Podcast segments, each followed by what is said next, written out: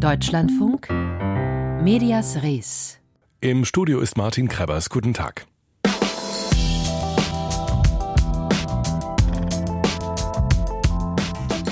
In gleich zwei Kriegsgebiete schauen wir heute, gleich in die Ukraine, wo ein Präsident nicht mehr mit seinem Volk spricht. Zumindest ukrainische Medien wünschen sich etwas mehr Aufmerksamkeit von Volodymyr Zelensky, der seine Interviews aber lieber der ausländischen Presse gibt. Warum das so ist, dazu gleich mehr. Vorher in den Gazastreifen, wo Israels Armee Männer in Unterhosen fotografiert hat. Wenn die Hamas von einem Zitat abscheulichen Verbrechen gegen unschuldige Zivilisten spricht, dann meint sie selbstverständlich nicht den eigenen Terror vom 7. Oktober. Nein, die Hamas beschwert sich hier über ein Foto, das palästinensische Gefangene zeigt. Kniend, mit einer Unterhose bekleidet, die Augen verbunden, hinter ihnen israelische Soldaten. Eine Reihe dieser Bilder kursieren im Netz. Die israelische Armee hat sie als echt bestätigt. Ich habe unseren Korrespondenten Jan-Christoph Kitzler in Tel Aviv heute Mittag gefragt, was genau über diese Aufnahmen inzwischen bekannt ist. Ja, das waren offenbar verschiedene Szenen. Es gibt da zu sehen Gruppen mit Dutzenden von Palästinensern, die gefangen genommen worden sind. Die sind oft mit verbundenen Augen dargestellt, oft nur in Unterhose. Viele knien auf dem Boden. Äh, manche werden auch abtransportiert mit einem LKW. Da gibt es verschiedene Szenen, die gezeigt werden. Es gibt auch ein Video, wo man sieht, wie auf der Straße die Kleidung der Leute liegt.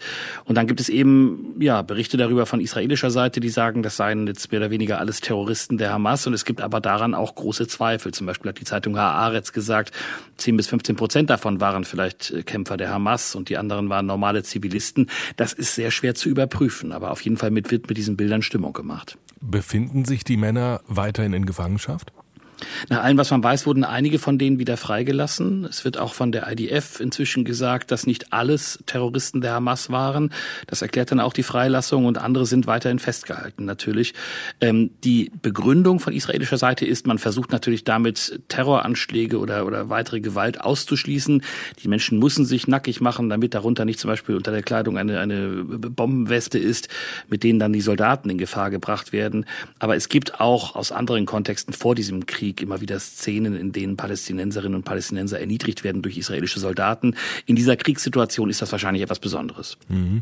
Aber in der Tat ist das etwas, was irritiert, vom, wenn man das von außen sieht, die Männer fast nackt, die Männer mit verbundenen Augen auf den Knien. Ähm, ist das als entwürdigend zu interpretieren? Ja, das muss man, glaube ich, so sagen. Das ist entwürdigend natürlich, wenn die Menschen da so gezeigt werden, diese Männer. Auf der anderen Seite gibt es in einem Krieg natürlich heftige Sicherheitsmaßnahmen, die getroffen werden. Und man muss natürlich sicher sein, dass in einem Krieg, in dem auch israelische Soldaten sterben, diese Soldaten möglichst sicher sind. Und deswegen ist das eine Vorsichtsmaßnahme, die ergriffen wurde, die jetzt aber kritisiert wird, weil es eben so massenhaft und auch so vorgeführt wurde in diesem Fall. Und das wird, wird kritisiert. Es gibt auch ein gewisses Einlenken von Seiten Israels. Der Sicherheitsberater Zachia Nekbi hat gesagt, solche Bilder würde es wahrscheinlich nicht noch einmal geben. Und er betont auch, die Bilder hätten keinen besonderen Zweck gehabt. Das kann man aber natürlich hinterfragen, wenn zum Beispiel auch ein Armeesprecher diese Bilder in Kontrast bringt zu äh, Bildern von Hamas-Kämpfern in vollem Ornat, in voller Rüstung beim Terrorangriff vom 7. Oktober. Da wird halt eben dargestellt auf der einen Seite unter dem Foto, das waren sie vor 65 Tagen, also beim furchtbaren Terrorangriff auf Israel. Und dann eben das Bild von Männern in Unterhose, das sind sie heute. Also da wird natürlich ganz klar damit Stimmung gemacht mit solchen Bildern. Entscheidend dabei ist ja, wer das Bild macht und noch entscheidender, wer es veröffentlicht. Was wissen Sie darüber? Also die Bilder wurden mutmaßlich von israelischen Soldaten gemacht. Es gibt äh, Hinweise darauf, zum Beispiel ist auf einem Foto noch ein Arm zu sehen, der offenbar eine Uniform, eine israelische Uniform ist. Ganz genau kann man das nicht sagen. Und diese Bilder zirkulierten dann sehr schnell, vor allem in den sozialen Netzwerken und wurden dann eben auch zum Teil offiziell von offiziellen IDF-Sprechern übernommen, um eben auch die Entwürdigung palästinensischer Kämpfer darzustellen. Es gibt jetzt auch gestern ein Statement von Benjamin Netanyahu, dem israelischen Ministerpräsidenten, der die Hamas-Kämpfer allsamt aufgerufen hat, sich zu ergeben. Und das ist natürlich etwas, was dann im Zusammenhang mit diesen Fotos, die gezeigt werden, dann auch stehen muss. Und deswegen werden diese Bilder auch eingesetzt und wurden sie zumindest bisher eingesetzt. Aber ursprünglich aufgetaucht eben nicht in offiziell israelischen Quellen, sondern, äh, wenn ich das richtig gesehen habe, bei einer Menschenrechtsorganisation. Wem nützt nützen diese Bilder also? Die werden ganz bewusst gezeigt auf der einen Seite der israelischen Bevölkerung, den Menschen hier, die immer noch traumatisiert sind, die immer noch wissen, dass über 130 Geiseln in den Gazastreifen verschleppt worden sind und die hoffen, dass dieser Krieg bald zu Ende geht und zu einer Freilassung der Geiseln führt. Viele Menschen hier in Israel haben natürlich auch Soldaten, die im Einsatz sind, um die sie sich Sorgen machen. Und da sind solche Bilder natürlich wichtig, zu sagen, der Krieg hat Erfolg, es ergeben sich Hamas-Kämpfer, die israelischen Truppen gehen heftig vor und sie führen diesen Krieg auch bis zum Sieg. Das ist das eine. Das andere ist die Botschaft natürlich in Richtung der Palästinenserinnen und Palästinenser, auch den israelischen Palästinensern oder auch in den besetzten Gebieten im Westjordanland, zu sagen, naja, also Israel führt diesen Krieg und Palästinenser ergeben sich, die Hamas ergibt sich. Das ist auch eine Botschaft in diese Richtung und damit hofft man auch die Propaganda, die es natürlich auch von Seiten der Hamas gibt, auch zu konterkarieren und etwas dagegen zu setzen. Bleiben wir nochmal in Israel. Sie haben gesagt, die Bilder werden auch dort natürlich gesehen. Wie? Mit äh, Genugtuung oder wie nimmt man die dort zur Kenntnis? Die Bilder werden hier auf jeden Fall in allen Kanälen auf den, in den Medien transportiert. Dazu muss man sagen, dass es ansonsten hier ja eine gewisse einseitige Berichterstattung über das, was im Gazastreifen passiert, gibt, in den, zumindest in den allermeisten israelischen Medien. Da wird nicht die humanitäre Lage gezeigt, das Leid der Zivilbevölkerung dort, sondern da geht es vor allem eben darum, wie dieser Krieg geführt wird, wie die Terroristen der Hamas angegriffen werden und welche Erfolge Israel hat. Es geht natürlich auch um eigene Verluste und um die Heftigkeit dieser Kriegführung, aber das Leid der Menschen dort steht nicht so sehr im Fokus. Dafür hat man diese Bilder dann aber sehr gerne gezeigt in israelischen Kanälen, zum Beispiel in den großen Fernsehkanälen wurde halt eben präsentiert. Diese Bilder wurden gezeigt als ein Zeichen dafür, dass die Hamas schwächer wird, dass die Hamas die Kontrolle verliert und dass sich eben offenbar auch Hamas-Kämpfer ergeben. Ob das jetzt ein Massenphänomen ist in diesem Krieg, in dieser Kriegsführung, das kann ich nicht richtig beurteilen. Dafür weiß ich nicht, wie viele Fälle das waren, ob das wirklich alles Hamas-Kämpfer waren, woran es großen Zweifel gibt. Aber auf jeden Fall wird das eingesetzt, um die Moral zu erhöhen. Debatte um das Foto gefangener Palästinenser. Das war aus Tel Aviv unser Ostkorrespondent Jan-Christoph Kitzler. Welche Rolle PR in diesem Krieg spielt und was mit dem israelischen Staat und wie mit dem israelischen Staat oder auch der israelischen Armee als Quelle umgegangen wird, darüber sprach Brigitte Betz mit dem Spiegelkorrespondenten Jonathan Stock, mit Martin Löffelholz, Professor für Krisenkommunikation und mit unserem Deutschlandfunkkollegen Benjamin Hammer in Nach Redaktionsschluss, unserem Medienpodcast in der DLF Audiothek und überall, wo Sie Ihre Podcasts beziehen.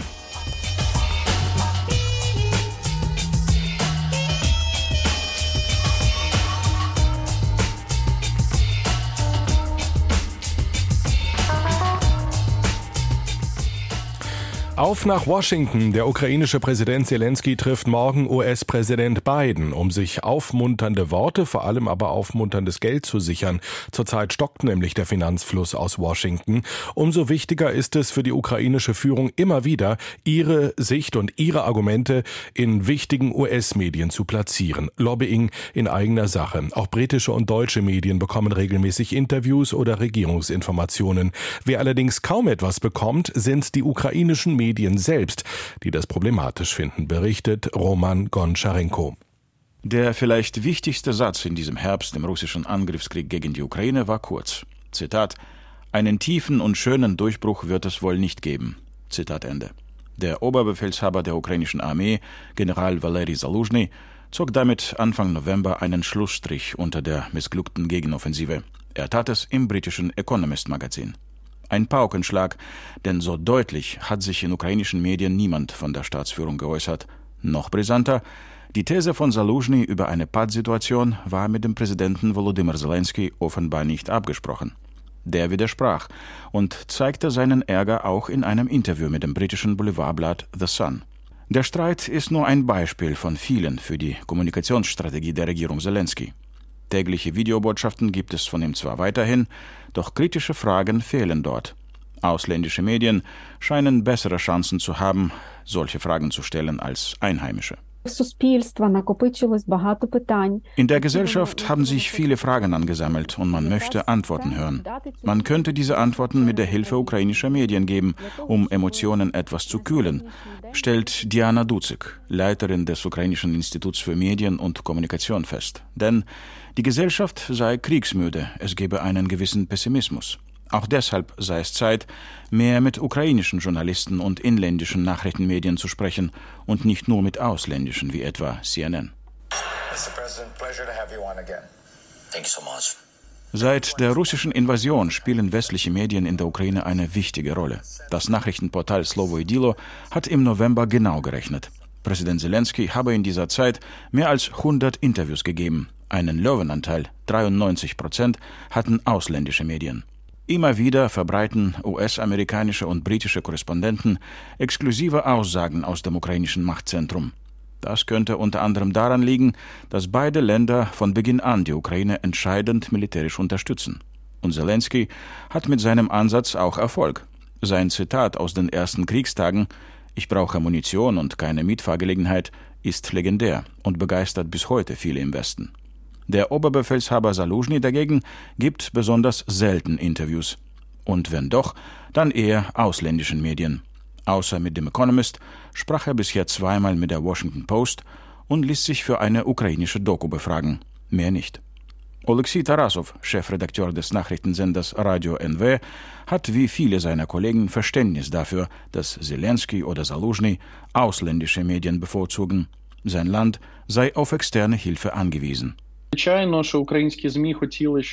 Natürlich möchten ukrainische Medien, dass der Präsident mehr mit ihnen spricht. Doch ich verstehe, warum die Prioritäten anders sind. Größere Medien haben auch Vorteile. Wir zum Beispiel haben kein Problem, Zugang zu Spitzenpolitikern und Generälen zu bekommen. Allerdings bedeutet das oft Hintergrundgespräche, aus denen er und seine Kollegen nicht zitieren dürfen, sagt Tarasov. Westliche Medien sind nicht nur als Kommunikationskanal zwischen der Ukraine und westlichen Regierungen wichtig. Sie spielen für die ukrainische Gesellschaft eine Rolle, auch als Überbringer nüchterner Botschaften, nicht nur wie im Beispiel von Valery Saluzhny. Fast gleichzeitig mit dessen Economist-Aussagen erschien im US-amerikanischen Time-Magazin ein Artikel über den Frust des Präsidenten Zelensky wegen nicht ausreichender Hilfe aus dem Westen. Der Artikel schlug in der Ukraine hohe Wellen, auch weil er der positiveren Darstellung der Lage in ukrainischen Medien widersprach. Insgesamt hätten westliche Medien in der Ukraine einen sehr guten Ruf, doch ihr Blick sei manchmal einfach ein anderer, sagt Diana Duzek. Medienfachleute wie sie kritisieren, dass manche Reporter früher in Moskau gearbeitet haben und immer noch auf die Ukraine durch eine russische Brille schauen würden. Doch auch Duzek versteht die bisherige Kommunikationspraxis. Am Ende hätten westliche Medien nicht nur eine größere Reichweite, sondern seien zudem nicht an bestimmte Zwänge wegen des Krieges gebunden. Ukrainische Journalisten und Redaktionen sind sehr vorsichtig. Wir haben Einschränkungen, Regeln, die mit dem Kriegsrecht zu tun haben. Westliche Journalisten haben da weniger Zwänge. Einige Journalisten in der Ukraine betreiben Selbstzensur. Viele glauben, es sei nicht an der Zeit, die Regierung, den Präsidenten oder die militärische Führung zu kritisieren. Trotz des Krieges gäbe es aber eben auch in der Ukraine weiterhin eine Vielfalt von Quellen und Meinungen, betont Duzek. Die Medienexpertin wünscht sich deshalb, dass künftig wichtige Botschaften oder Meinungsdifferenzen zwischen Zelensky und Saluzhny nicht meistens über westliche Quellen ausgetragen werden. Sie plädiert für eine gemeinsame Pressekonferenz der beiden beliebtesten Anführer des Landes. Eine große Pressekonferenz von Zelensky, eine Art Jahresbilanz, war selten so gefragt wie jetzt. Roman Goncharenko berichtete.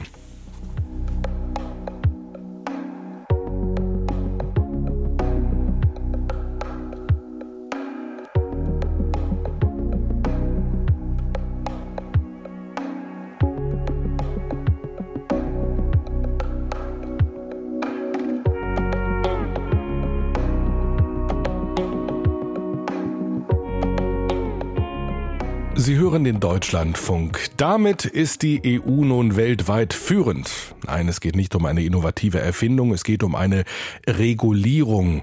Klar, sowas kann Brüssel, mögen Sie jetzt vielleicht denken, aber diese Regulierung ist tatsächlich wegweisend. Es geht um den AI Act, also Regeln im Umgang mit künstlicher Intelligenz. Nach zähen Verhandlungen haben sich EU-Parlament und Mitgliedstaaten auf Grundzüge geeinigt.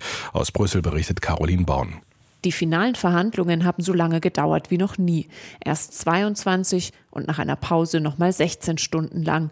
Aber es habe sich gelohnt, sagt die zuständige spanische Staatssekretärin Carmen Artigas. We have achieved the first international regulation on artificial intelligence in the world. Nun stehe das weltweit erste internationale Regelwerk für künstliche Intelligenz, so Artigas. Spanien hat als EU-Ratsvorsitz stellvertretend für alle Mitgliedstaaten verhandelt und alles daran gesetzt, dass es noch vor Jahresende eine politische Einigung gibt. Geplant ist ein risikobasierter Ansatz. Nicht die Technik, sondern die Anwendung von KI soll reguliert werden, um so flexibel auf neue Entwicklungen reagieren zu können. Ein Beispiel, ein Gesichtserkennungsprogramm zum Entsperren des Handys wird als harmlos eingestuft. Anders die Gesichtserkennung im öffentlichen Raum, zum Beispiel bei der Videoüberwachung am Flughafen für die Fahndung nach Kriminellen.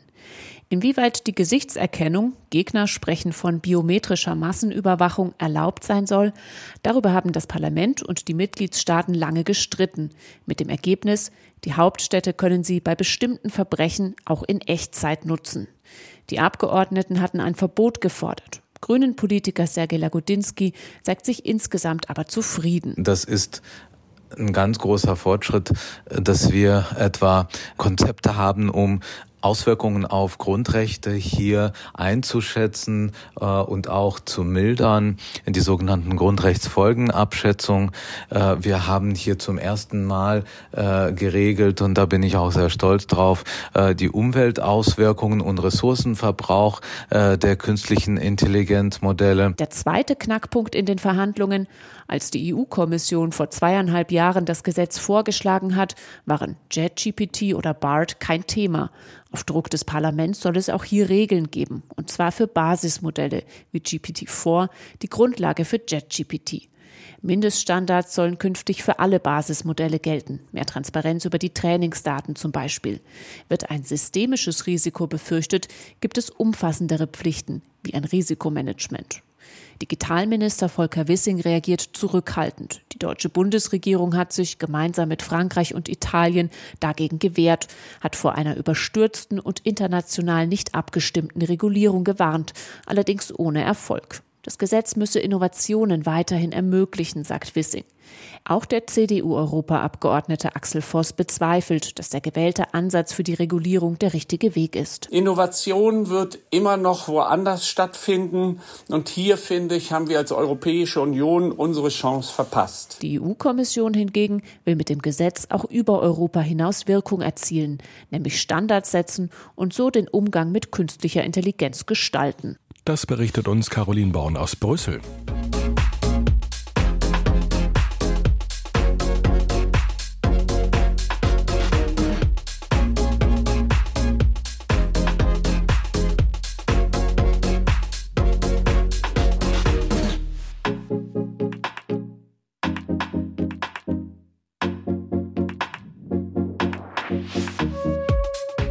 Jeder dritte Mann toleriert Gewalt gegen Frauen. Ein vermeintliches Umfrageergebnis, das in diesem Jahr viele schockiert hat. Allerdings kamen dann sehr schnell Zweifel auf. Kann das denn sein? Wissenschaftsjournalisten haben sich die Methodik der Umfrage genauer angesehen und fix herausgefunden, es gab schwere handwerkliche Mängel. Doch die Schlagzeile war in der Welt. Wie lässt sich also eine seriöse Studie von wissenschaftlichen Fake News unterscheiden? Patrick Seibel hat sich das für uns angesehen. Wenn Einstellungen oder Merkmale einer Personengruppe auf die gesamte Bevölkerung übertragbar sein sollen, dann ist das entscheidende Kriterium die Zufallsstichprobe. Zumindest wenn man Beschreibungen der Bevölkerung erreichen will, wissen will, was ist zum Beispiel das mittlere Einkommen der Bevölkerung, wie hoch ist der Wähleranteil für die AfD etc. Also für solche Fragestellungen ist der Goldstandard die Zufallsstichprobe aus der Population, die einen letztlich interessiert. Katrin Auspurg, Umfrageexpertin, Professorin für empirische Sozialforschung an der Ludwig-Maximilians-Universität München. Die Zufallsstichprobe verhindert, dass eine oder mehrere bestimmte Gruppen unter den Befragten überrepräsentiert sind. Zum Beispiel ergäbe eine Wahlumfrage ausschließlich unter CDU-Mitgliedern keine Ergebnisse, die sich auf die Gesamtbevölkerung übertragen ließen. Oder sie hätten vielleicht Personen mit besonders hohem oder niedrigem Einkommen in ihrer Stichprobe, dann ist einleuchtend, dass das mittlere Einkommen nicht mehr stimmen würde. Auch Zufallsstichproben garantieren keine absolute Übereinstimmung mit der Gesamtgruppe, aber sie sind wissenschaftlich konkurrenzlos. Sie sind aufwendig, kosten Zeit und Geld, denn sie werden idealerweise aus den Meldedaten von mehr als 9000 unterschiedlichen Behörden gezogen oder auch aus Telefonnummernverzeichnissen. Eine andere Methode neben der Zufallsstichprobe ist die sogenannte willkürliche Stichprobe. Die wird von vielen Online-Umfrageunternehmen genutzt. Deren Ergebnisse sind aber nicht verallgemeinerbar, betonen Experten. Das schlechtestmögliche, was man tun kann, ist, dass man Stichproben zieht, basierend auf Freiwilligen. Das heißt also Leute, die sich für eine Studie freiwillig melden. Und das sind fast alle Internet-Surveys. Und das ist das, was wir eine willkürliche Stichprobe nennen. Und willkürliche Stichproben sind zumindest mathematisch nicht verallgemeinerbar. Rainer Schnell ist Professor für empirische Sozialforschung an der Universität Duisburg-Essen. Er berät unter anderem Behörden wie das Gesundheitsministerium in Statistikfragen und ist einer der profiliertesten Kritiker von sogenannten Online-Access-Panels. Panels. Hier werden die Befragten über soziale Medien rekrutiert. Sie entscheiden sich also bewusst dafür, an Umfragen zu ganz unterschiedlichen Themen teilzunehmen. Doch häufig bilden die Teilnehmenden aufgrund ihrer Vorlieben und Einstellungen eine gesellschaftliche Untergruppe, deren Profil sich nicht auf die Gesamtheit hochrechnen lässt. Häufig argumentieren die Online-Umfrageinstitute, ihre Daten seien trotzdem repräsentativ, ließen sich also auf die Grundgesamtheit der untersuchten Population übertragen. Sie haben gefragt, was repräsentativ bedeutet. Und aus methodischer Sicht bedeutet das gar nichts, weil dieser Begriff ist kein technischer Begriff. Repräsentativ ist tatsächlich eher oftmals so etwas wie eine Nebelkerze. Das klingt gut, ähm, klingt nach einer tollen Stichprobe. Letztlich weiß man aber nicht so genau, was eigentlich dahinter steckt. Um die Verteilung der Grundgesamtheit abzubilden, etwa Geschlechterquote, Bildungsniveau und Alter, gewichten Institute ihre Online-Access generierten Stichproben häufig nach, indem unterrepräsentierte Gruppen mehrfach gewichtet werden. Damit entsteht aber die Gefahr, dass die Probe verzerrt wird. Denn wenn Befragte quasi virtuell geklont werden, entspricht das nicht der normalen Verteilung in der Gesellschaft. Wenn Sie eine belastbare Aussage über die Wirklichkeit machen wollen, wird es teuer und es dauert lange. Und der Glaube, dass man also in einer Nacht oder in einer Woche oder auch nur in einem Monat eine belastbare Aussage über die Bevölkerung machen kann, der ist falsch. Und das sollten auch die Medien in ihrer Berichterstattung bedenken, betonen die Forschenden.